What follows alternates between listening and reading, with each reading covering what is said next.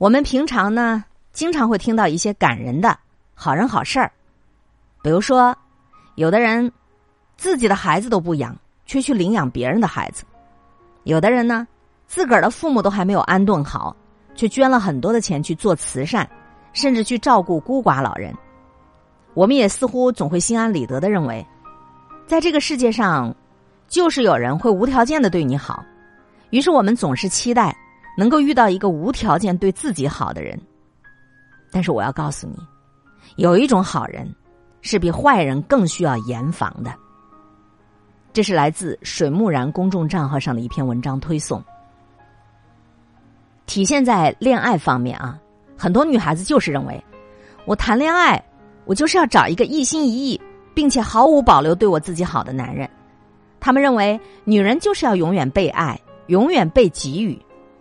的确，有一些故事听上去很感人，有一些行为听上去很浪漫，但可惜这些事情往往都是在理想世界当中的。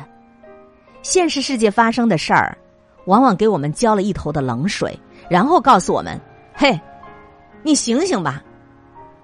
一个不懂得对自己好的人，他一定不懂得怎么对别人好。如果一个人连自己都不爱，反而口口声声的去爱别人。”那一定有他自己的打算。常言道：“事出反常，必定有妖。”关于齐桓公的故事，很多人都知晓。那我们再讲一遍，因为他的教训真的值得我们反复的警醒自己。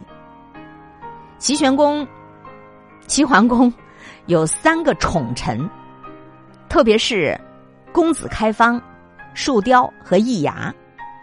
这三个人的行为非常有意思。先看开方，他是一公子，但他并不是齐桓公的亲儿子，而是魏国的公子。这位外国的大公子放弃自己的荣华富贵，非得像个佣人一样的来服侍齐桓公。他对齐桓公有多么孝顺呢？就是他自个儿的亲生的父亲去世，他都没有回去奔丧，而是留在齐国陪着齐桓公。齐桓公感叹的说：“呀，开方爱我呀，胜过爱他自己的亲爹呀。”树雕就更感人了，他原本也是一个贵族家的孩子，小时候就被送到宫里来服侍齐桓公，长大了被父母接回了家里。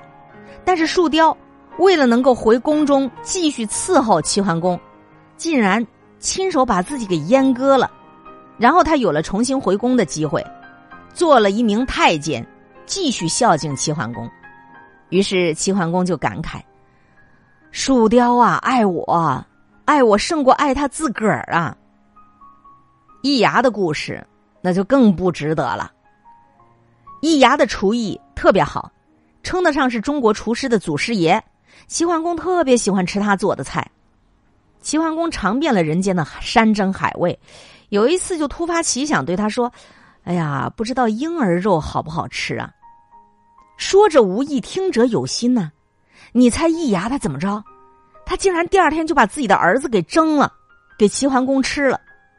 当然，为了让齐桓公吃的不至于那么恶心，他等齐桓公吃完了，这才告诉他：“您刚吃的是人肉，而且是我的儿子。”哎呀，这人呢都不能听了是吧？我们再来说管仲这个人，大家都知道，他非常有才能。当时他是齐桓公的宰相，正是他帮助了齐桓公实现了春秋霸业梦想的那个人。所谓能人呐，无非就是看透了问题本质的人。管仲临终之前对齐桓公说：“开方、树雕、易牙这三个都不是好人，您必须得要远离他们呢。”齐桓公不理解啊，就说：“这开方放弃了魏国公子的地位来跟随我。”父母死了都不回去奔丧，他难道不是真的爱我吗？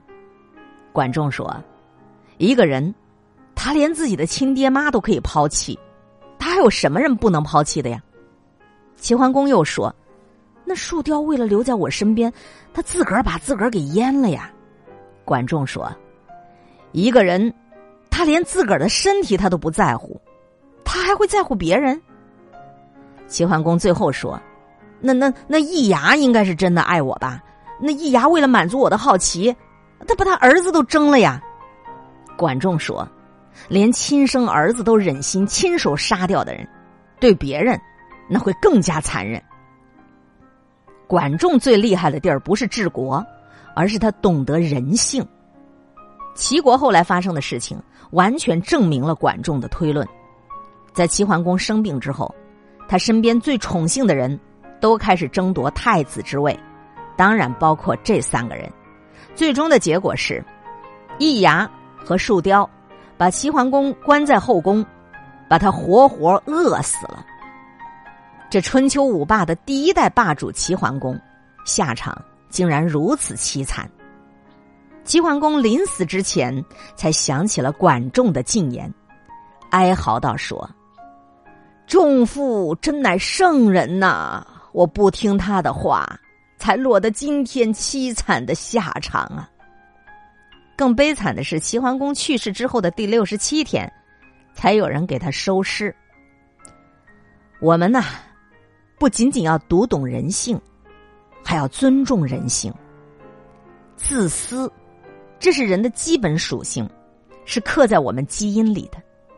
一个人可以对你好。